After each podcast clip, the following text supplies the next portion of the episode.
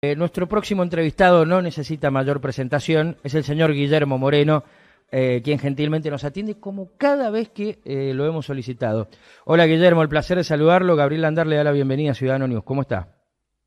¿Qué tal? ¿Cómo estás? Un placer hablar contigo. Te, siento con un poco de eco, pero no sé si soy yo. Yo estoy en la valle, no sé dónde están ustedes. Este, puede, puede ser, ¿eh? Este, puede ser que nos, ahí nos siente un poco mejor. Bueno, intentemos hablar como, como podamos. Yo eh, recién cuando me llamó tu productor estaba perfecto. Ahora cuando pasan el llamado... El problema es acá. Hay, hay, ah, claro, claro. Este, o, ustedes tienen ahí un problema de manos libres que están hablando de alguna manera. No, no, la verdad que no sabría decirle cuál es la eficiencia técnica, pero intentaré, intentaré hacerle preguntas cortas para, para ser conciso. Vamos, vamos, vamos a hablar como podamos. Bueno, gracias Guillermo por la predisposición. Lo primero que quiero preguntarle es, ¿qué está viendo? Bueno, vos te estás refiriendo obviamente al, al, gobierno de, del presidente Milley. Yo estoy viendo un desorden muy grande producto del agravamiento de la supercrisis que heredó. Cuando él asume el diagnóstico, hay unas voces atrás, ese es el problema que tenemos. Hay una, hay alguien que está hablando. A ver ahí. No, yo no escucho a nadie, Guillermo. ¿Usted? Bueno, entonces es el eco nomás que me estoy volviendo a escuchar yo. Eh, bueno, vamos a intentar. El, el, el presidente hizo un discurso de asunción donde básicamente el diagnóstico que hizo es correcto. Eh, no hay duda que recibió la crisis más compleja desde la dictadura para acá en términos macroeconómicos, que esto se expresa en el déficit fiscal enorme que recibió, enorme, enorme. Y en el déficit del sector externo, esto es la generación de dólares que hace la Argentina contra la cantidad de dólares que gasta la Argentina para, para transitar su economía periodo a periodo. Esto es muy fácil de entender. Si nosotros comemos bananas y la producción de bananas en la Argentina es escasa y tenés que importar bananas de Ecuador, es obvio que si comes banana, tomas café, importás productos electrónicos, etcétera, etcétera, etcétera, necesitas gastar dólares te vas de viaje, pagas la deuda, y contra eso tenés que generar dólares con tu comercio exterior. Y los dólares que generas no alcanzan, también tenés un déficit del sector externo. Entonces tenés un déficit fiscal enorme, porque gastás más de lo que recaudas, y tenés un problema de que gastás más dólares de los que, de los que generas. Con lo cual, entender que estamos en una situación muy compleja es sencillo, de entender, no de resolver. Mm. ¿Qué hizo el presidente Milei? Agravó esa situación. El déficit de diciembre fue espantoso.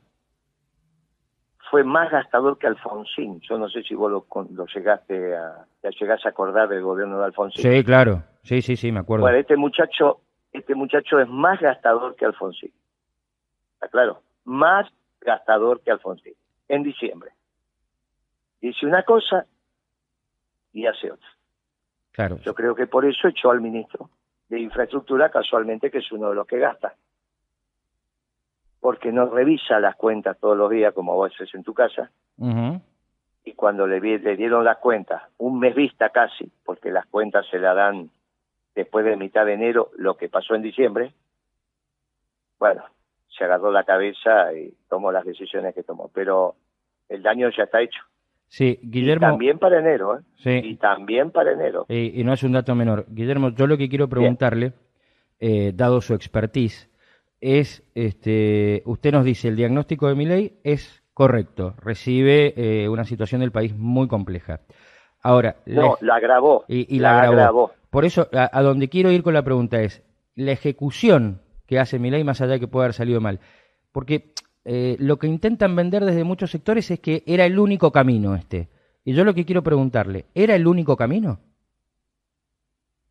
Bueno, nunca puede ser el único camino agravar la situación, ¿no? Sería ridículo.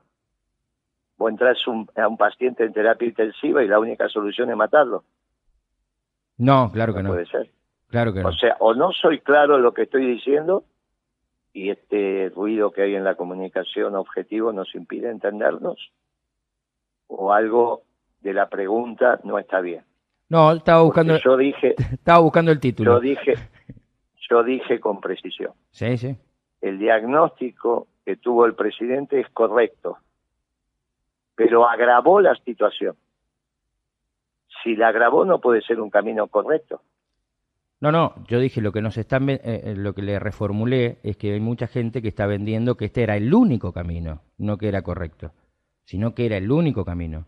Y yo lo que le pregunté es si definitivamente era el único camino, aunque no sea el correcto. Bueno, nunca puede ser, nunca puede ser el único camino agravar la situación. A ver si nos vamos entendiendo. Sí, Este muchacho gastó más que Alfonsín, que fue el presidente más gastador de la dictadura para acá. Nunca hubo un presidente más gastador que Alfonsín. Y este gastó más que Alfonsín. ¿Y, y en qué No que gastó menos. Sí. Eh, Guillermo, y ayúdeme a comprender, ¿y en qué gastó más? Para, para que los argentinos entendamos, lo que no somos especialistas. Muy bien, ¿Mm? muy bien. La- evidentemente eso lo sabe él. Nosotros sabemos que gastó porque están los números. Lo que yo infiero por los números que aparecen en diciembre es que a las empresas de obra pública le sacó las obras, pero les fue pagando todas las facturas que habían presentado las empresas, que por ahí tenía 30, 60 días para pagar, o 90. Entonces le dijo, no tenés trabajo, pero lo que te debo te lo pago. Y vos fíjate que las empresas de obra pública, recién la semana pasada, empezaron a declarar la emergencia.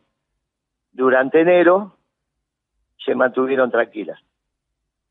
Eso señal que este ministro que se fue le fue resolviendo el tema de la caja, de la caja en términos de plata. ujú. Le sacaron las obras, pero le dieron la plata para que se queden tranquilos. Eso evidentemente lo hicieron sin el conocimiento del presidente, porque tampoco le interesa al presidente mirar las cuentas. No es un muchacho de la administración, es un muchacho muy particular. Vos tenés que pensar que nunca administró nada, nunca Claro. tuvo un negocio. Exacto. No, nunca gestionó el entonces- de él, tampoco, ¿no? Ni gestionó nada. Bueno, no, por eso me parece que no mira, él dice que es un filósofo y no miró las cuentas. Mm, Y cuando el presidente no mira las cuentas pasan estas cosas. Dice que no va a gastar, pero por abajo le gastaron todo lo que lo que podían. mm. Este, le, le hago No otra. es lo Sí. que Eh, termine, por favor, Guillermo, complete. y esto es lo que generó un desorden como nunca se vio en las cuentas de diciembre. Mm, Y me temo que en enero, porque recién echaron a este ministro al final de enero, A Ferraro, sí. va a tener algo parecido. Mm, Con lo cual, la situación que heredó la agravó, tanto en términos fiscales como en términos del sector externo. Es cierto que tiene más producción agrícola para exportar, pero esto no le soluciona el tema, de ninguna manera. Entonces también va a tener un déficit del sector externo. eh, Pero no conforme con eso, Sí. hizo un desastre con los sueldos, salarios, jubilaciones y pensiones, porque la disparada de precios que hubo cuando disparó fue fenomenal, nunca vista, nunca vista. mm. Eso Y, era. y ni siquiera puede haber recomposición de los salarios, porque las empresas no tienen caja para aumentar los sueldos como lo tendrían que aumentar. No hay venta. Mm, Y si como esto no terminara, se metió con el azúcar, se metió con la pesca, se metió con la obra pública, se metió con la industria automotriz. se metió con las agencias de turismo, se metió con los despachantes de hablada, le sacó la pauta a todas las radios y los medios. En fin, es un desastre Mm. dentro del capital. Eh, Es el primer presidente que yo veo que atosiga al capital. eh, Guillermo, Así que yo te diría que veo sí. La cosa muy mal y la veo con patas cortas. ¿eh? patas cortas eh, y la ve muy mal y, la ve con un panorama para peor, según nos dice, por lo menos por, por lo que parecen ser los números de enero. Eh, también lo que está pegando de lleno en el poder adquisitivo. Segundo, permite esta disparada de precios. Si esto tiene que ver con impericia, si esto tiene que ver con este, pagar algunos favores, eh, si esto eh, tiene que ver con que eh, ideología o con las tres cosas. No, yo creo que sin pericia. Él no sabe, porque no es un experto en macroeconomía, porque es anarquista. Y los anarquistas no creen en los gobiernos, ni en los países. Por eso vos lo tenés a Esper diciendo que hay que terminar con ese concepto de patria. Lo habrás escuchado a Esper decir eso, sí, ¿no? sí, sí. Eh, La ley que tiene media, la media sanción en general, acá en diputados, eh, son bases y punto de partida. Nada más ni nada menos que eso para una nueva Argentina, para una Argentina en libertad, donde el centro sea el individuo, terminar con estos colectivos innominados como patria, movimiento. sí. Vos imaginate cómo golpea eso en nuestros héroes de Malvinas. Cómo cae esto en las Fuerzas Armadas. Cómo cae esto en la Fuerza de Seguridad. Cómo cae esto en nosotros los patriotas. Vos y yo somos dos patriotas. Esto, estos muchachos están pasando la raya, ¿no? Están pasando la raya. No sé, capaz son agentes extranjeros. Porque solo un agente extranjero puede decir que hay que terminar con la patria no entra en, en- en el sentido común y un pueblo como el argentino que está tratando de salir de su crisis diciendo que hay que disolver la patria. Ese es un concepto ridículo que no sirve. Ujú.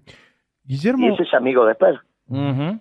Guillermo, Eh, perdón, ese es amigo de Milei. Sí, que es y está claro que Milei es que Milei es un anarquista.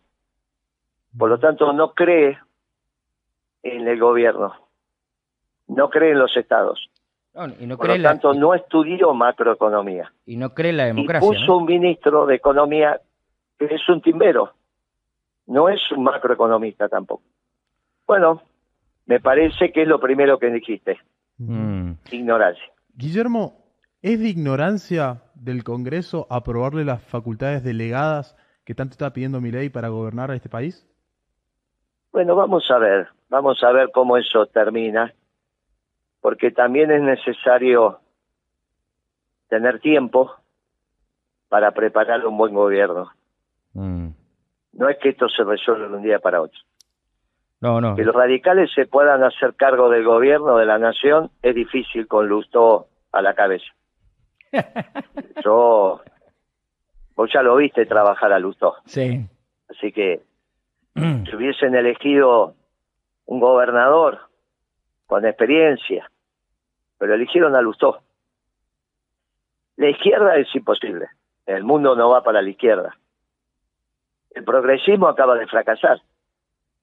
En este siglo los únicos que no fracasamos somos los peronistas. Ahora los peronistas no estamos en condiciones de hacer un buen gobierno todavía. Mm. Nos tenemos que reorganizar y tenemos que hacer el plan de gobierno. Eh, y eso te lleva sí. algunas semanas. sí, claro. Así que Sí, necesitamos que el presidente no agrave la situación. Yo creo que parte de eso es lo que debe haber reflexionado el Congreso. Eh, Guillermo, quiero, quiero preguntarle por, por este, dos personas este, con mucha trayectoria política que en algún momento este, compartieron gestión con usted. Eh, una es Miguel Ángel Piqueto y, la otra es Daniel Scioli. Eh, ¿Qué opinión le merece cada uno? Yo tengo el mejor de los conceptos de los dos.